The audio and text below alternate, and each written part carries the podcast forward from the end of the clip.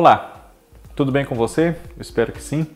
Eu sou o Fábio Costa. Hoje, quarta-feira, aqui no nosso canal do Observatório da TV, é dia das curiosidades da TV. Como você, se já for inscrito aqui no canal, já deve estar habituado. E se você não for inscrito, inscreva-se. Ative aí o sininho também para não perder nada do que a gente trouxe aqui, além dos meus vídeos, né? Esses que eu apresento de segunda a sexta, cada dia um diferente. Você também tem o Cadu Safner com o Olhar Latino, tem Kaká Novelas, por trás da tela com Cristiano Blota, os realities com o João Márcio e muito mais. Né? Os nossos inscritos aqui já são mais de 30 mil, estamos em 30.500, 30.400 e tantos. Muito obrigado a todos vocês. É para vocês que a gente faz esse trabalho com muito carinho, muita dedicação. E acessem, claro, o maior e melhor site sobre televisão da nossa internet, que é o observatoriodatv.uol.com.br. Curiosidades da TV nesta semana relembra alguns pontos pitorescos de uma novela que está completando exatamente hoje, dia 25 de agosto, 45 anos da sua estreia, Estúpido Cupido, de Mário Prata, que foi uma novela das sete da TV Globo. Né? Foi a última novela das sete é, produzida em preto e branco. E mesmo assim ela não foi inteira em preto e branco, porque os seus dois últimos capítulos foram produzidos já em cores, né? E a substituta Locomotivas, de Cassiano Gabos Mendes, já estreou inteira em cores. É, Mário Prata já havia escrito algumas é, alguns trabalhos para o teatro, né, alguns textos teatrais, e não havia feito novelas ainda. Estúpido Cupido foi a primeira. Né? E naquele tempo, no, me, nos meados da década de 70, estava ocorrendo uma mudança nos times de autores dos horários, porque, por exemplo, em 75, na TV Globo, o tradicional autor da novela das 10, que era Dias Gomes, foi fazer uma novela das 8, é, censurada na ocasião, Rock Santeiro. Janete Claire foi fazer uma novela das 7, né? Lauro César Muniz, que fazia novelas das 7, foi fazer no horário das 8, escalada, em 75. Então, Mário Prata eh, entrou para o time das sete para se alternar então com Cassiano Gabos Mendes, que havia estreado na emissora no cartaz anterior desse mesmo horário com Anjo Mal. Né?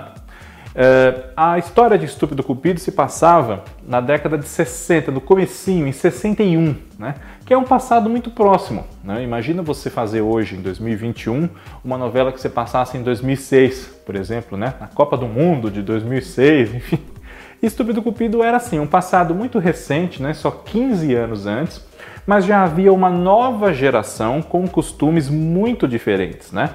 O final dos anos 60 e começo de 70, os anos 70 todos, né?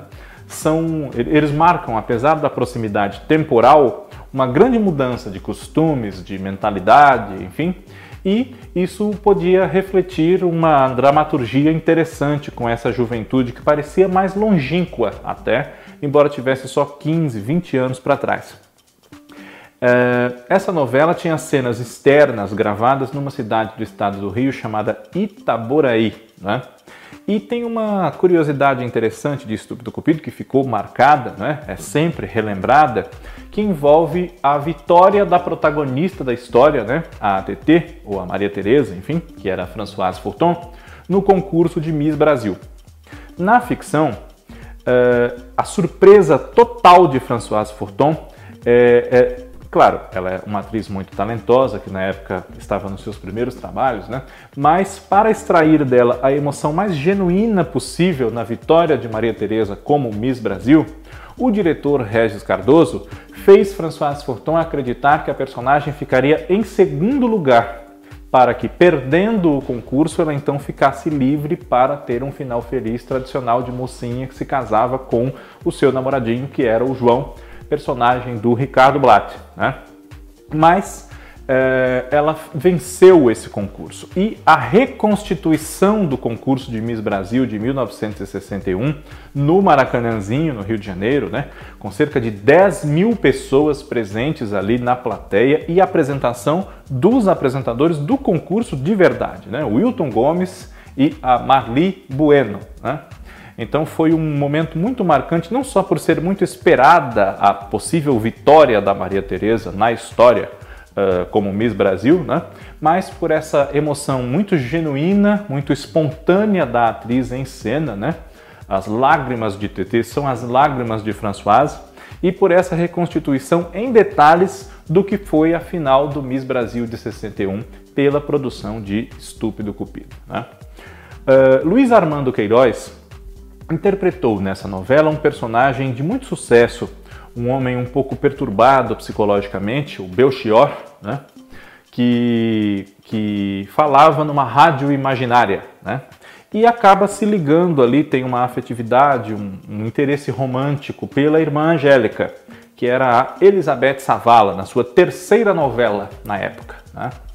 Uh, e, apesar desse, desse problema é, que poderia gerar uma celeuma da censura, né, um possível romance ali da freira com esse homem perturbado, cuja origem não se sabia muito bem, etc houve uma outra coisa que provocou problemas da censura com a personagem da Elizabeth Savala, que era o fato dessa freira de posições modernas, firmes, contestadoras, dentro dos limites da faixa das sete sempre, né?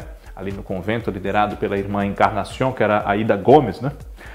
É, essa freira quis montar, quis organizar uma montagem teatral de O Alto da Compadecida, de Ariano Suassuna, e a censura vetou porque a censura é, entendeu que seria passível de vetar uma montagem teatral na novela das sete que ia ter um Jesus negro, como tem, né?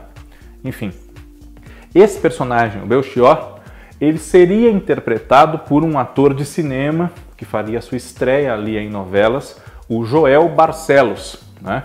Mas às vésperas da estreia, ele foi trocado pelo Luiz Armando Queiroz depois de desentendimentos, ali desencontros com a produção já até num evento de lançamento da novela, salvo engano da minha parte. Né? Ambos os Belchiores, digamos assim, já são é, falecidos, né? tanto o Joel Barcelos quanto o Luiz Armando Queiroz. Né?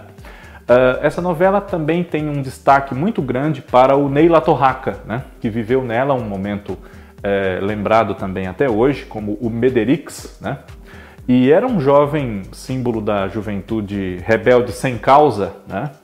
Uh, Ney trocou o tom desse personagem depois de não gostar das primeiras chamadas de lançamento da novela quando as viu no ar. Né? Ele tinha outro tipo de roupa, andava muito maquiado. E aí, quando ele trocou, resolveu fazer o Mederix, que era ali o líder da turminha dos rapazes, né? Que tinha também o Carneirinho, o Caniço, né? Tião Dávila, João Carlos Barroso, enfim e atuava sem maquiagem, com um figurino geralmente preto, né?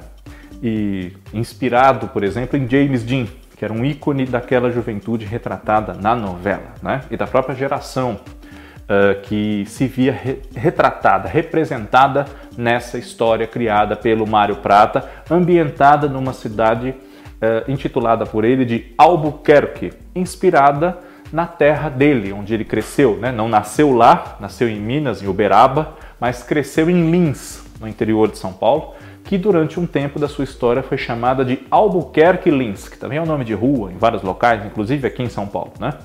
Então, Albuquerque foi o nome que ele usou para retratar a Lins da sua infância, da sua adolescência. Né?